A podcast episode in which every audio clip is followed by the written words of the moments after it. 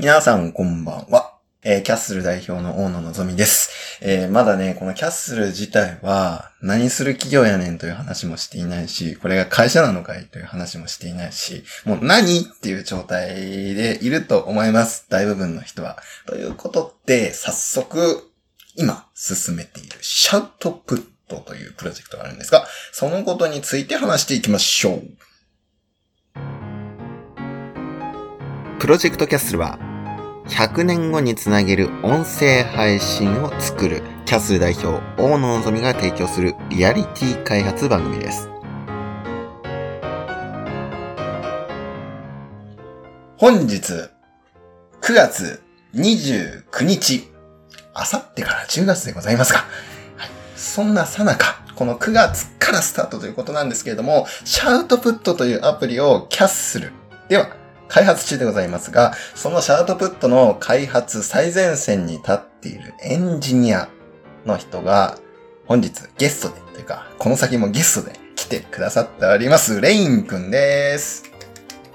はい、どうも、レインと申します。よろしくお願いします。はい、どうも、えーお笑い芸人みたいな入り方なんですけど。そうですね。そうですね。いや、いいと思います。気合十分で。はい。えー、とりあえず、初回ということなので、お互いね、はいあの、まあ、自己紹介から入っていこうと思います。はい。えっと、まず、えーキャッスル代表の大野のぞみです。今住んでるとこは島根県の沖諸島ですね。はい。そこで福祉を本職にしながら、あキャッスルという、えーまあ、組織というのか、理念体というのか、まあ、そんな感じので、えー音声を未来に残し、音声を通してあらゆる記憶を担保していくというような、そういう活動をしております。今後ともよろしくお願いします。はい。じゃあ、レイン君、お願い。はい、レインと申します。えー、大阪の方に今暮らしています。そうですね、キャッスルとの出会いは本当に最近で、ちょっと共通の友人から紹介していただいたんですけども、大野さんのことは。はい。えー、まあ、作ってる過程ですごく面白いものができていくんじゃないかっていう期待を膨らませております。今後ともお楽しみいただければと思います。はいぜひぜひ。ありがとうございます。はい。この共通の友人というのが、あの、キャッスルでもおなじみ、焦げ版さんでございますけれども、えー、今日はですね、ちょっと 5G を打ち込んで、あのーお熱が出ているということで、いないんですけど、別に隠語にする必要ないんですよ。恥ずかしいことでも何でもないし、僕はどんどん打つべきだと思っている方なんで、はい。ぜひお大事になさってもらって、はいさってください健康になっていただきましょう。はい、なっていただきましょう。はいはい。えっと、まあ、こんな近況もお話ししつつ、えー、レイン君は一応エンジニアなんですよね。はい。エンジニアって何の仕事なんですか？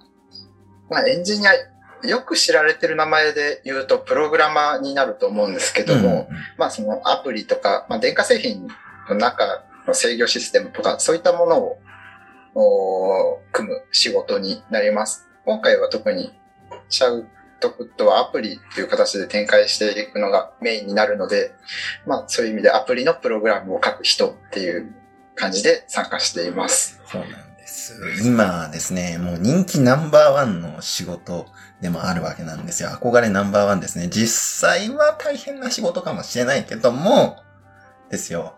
はい、そうですね。うんそうなんですよ。そうみたいです。ちょっと、はい。そうみたいですよ。否定できないところがありますねうんそうですね。えーまあね、そういうこのエンジニアって、じゃあ実際どうなのみたいな話もね、今後聞いていきたいなと思っているんですけど、今日は初回なので、せっかくこの二人なのでね、シャウトプットって何ですかというようなお話を今日はちょっとしようと思います。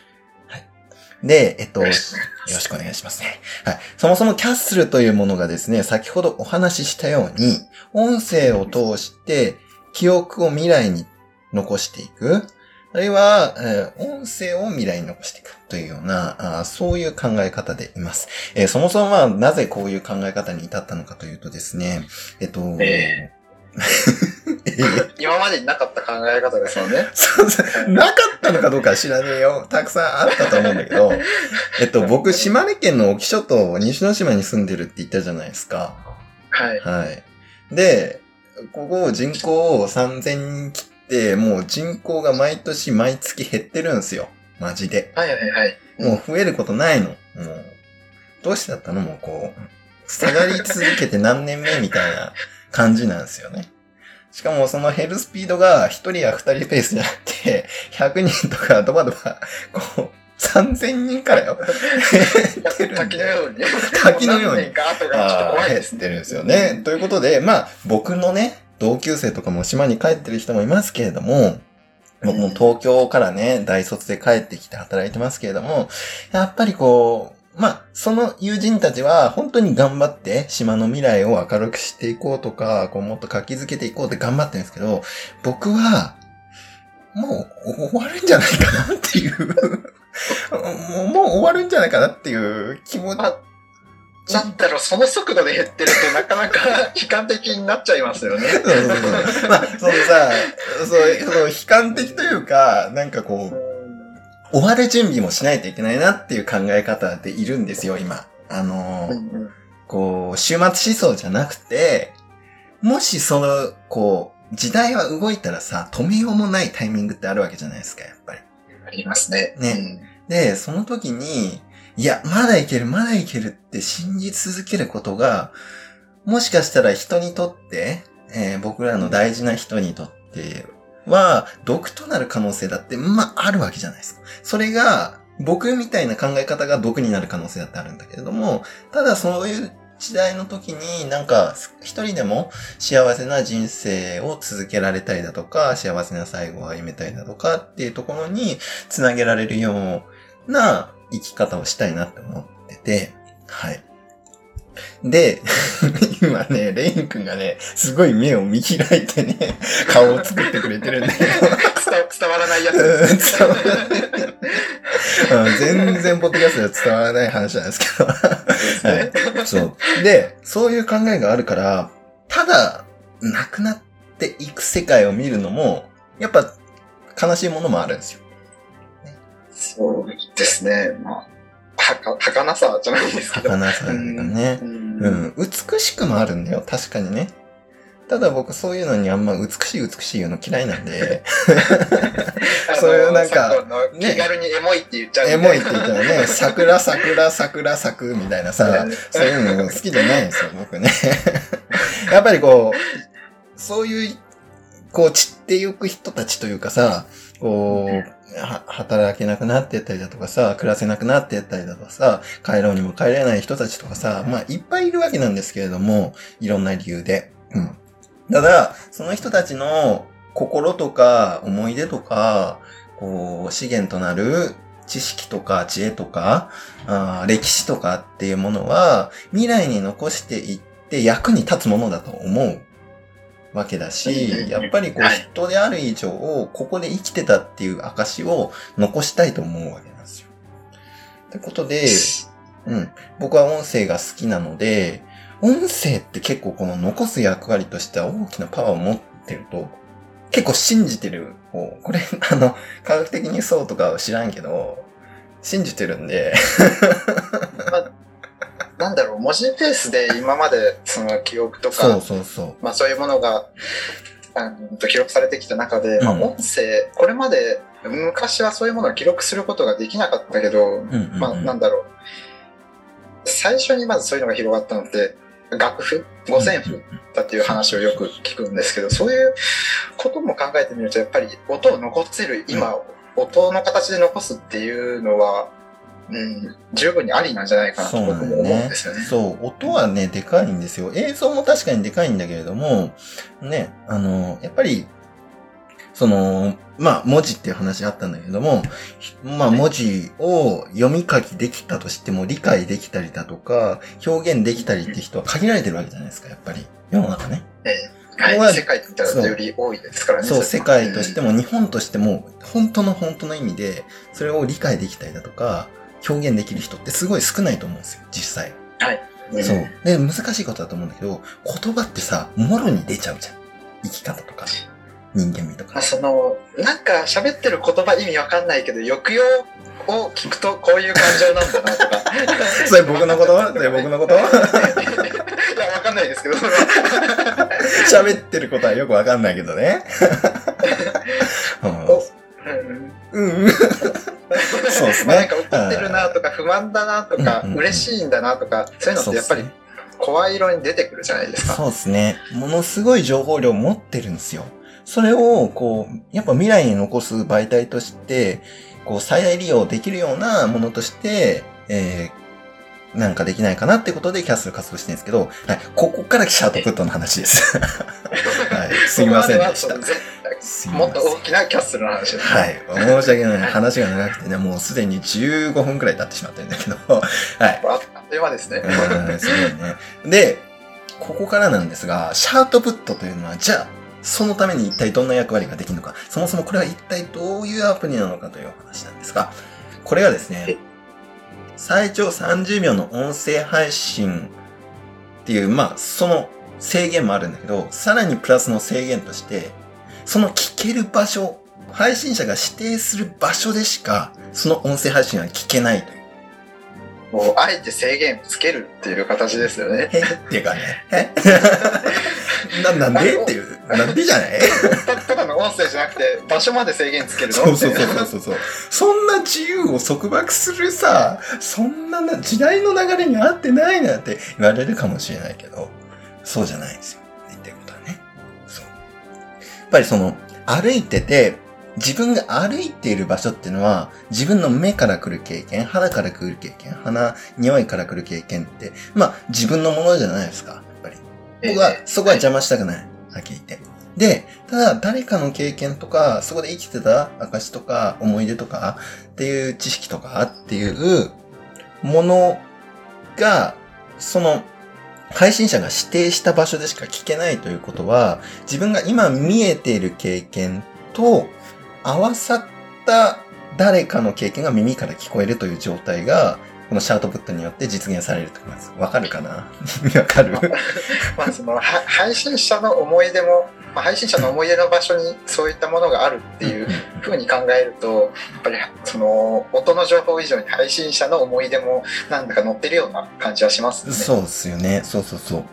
そうなんですよ。そういう音声発信ってこれまで僕なかったなっていうふうに思って、少なくとも僕は観測してないんで、そもそもね。ええはい中野くんも観測してないんじゃない？動画とか含めて。そうですね、まあ、場所に紐付けるっていう制限をあえてつけるっていうのがうんあんまり今まで見なかったかなって思いますね。音声配信の弱点ってやっぱり目の情報とか鼻の情報、肌の情報と一致しないってとこはすごい弱点だと思う。僕は。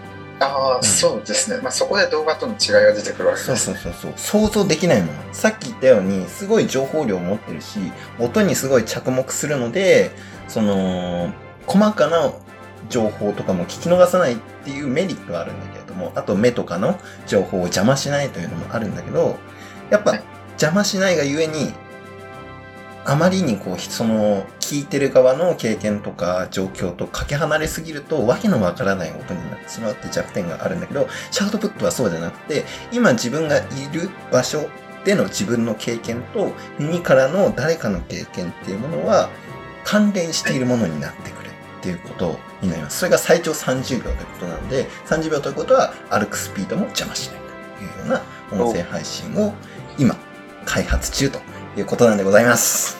はい。30秒に込められた思いが今、長いね。でも30秒で言えっつってんのにさ、こんな長いさ。まあ、このラジオ30秒でやろうとしたら無理ですからね。無理ですね。本当に申し訳ない。もっとね、端的にまとめられるようになりたいと思います。はい。はい。ということで、えーその開発を担ってくれているのが、レイン君ということでございます。任せていただいております。いやー、絶賛ね、なんか僕的にはいい調子で進んでるなと思ってるんですが、鴨野さんはどう感じてますか？いや、僕楽しいよ。マジで。僕も楽しいです。だってさ、自分がさ、これやりたいよね、こういう形したいんだよね、イメージがさ、形になってくるさ、楽しいに決まってるよ、それは。そうなんですよ。いや、作っててもね、やっぱり、なんだろう、うんプログラム、そのエンジニアとしてプログラムを書いてる間ってただの文字の羅列ですけど、うんそれが形になる瞬間ってやっぱり特別ですよね。そうなんですよね。そうそうそう、そうなんですよそういうことなんですよ。ちなみにさ、今どこまで行ったの？開発今どこまで行った？そうですね。伝わらなくてもいいよ、リスナーに。うまく。まあ、音声を収録して、その場所に関連づけるというか、うん。マップに配置するみたいなことはできるようになったんですよ。そうですね。ついついさっきですねついさっきにね。そう。あの、ちなみに自分が歩いている場所が、こうマップ上にピンとして出てるっていうことも今できますよね。そうですね。はいもうマップとしても使えます。マップとしても使えますねマップとしても使えます。はい。で、そこに音声のピンを置くことができるようになったよというのは今ですよね。え一番重要な機能だと思います。そうですね。一番の機能でもう、なんか、めっちゃしんどかったみたいだけど。そうしんもう、3日うなされたみたいな機能ですけど、これは。しかも、それが今、アンドロイドで試しに僕がやったら、うまく収録できねえじゃんっていうことが分かったどう。やら iPhone でしか動かないぞっていうのが今の段階で、ちょっと、も、もう、もう、1日2日、ちょっと僕は寝込まないといけないみそうですよね。うんうん。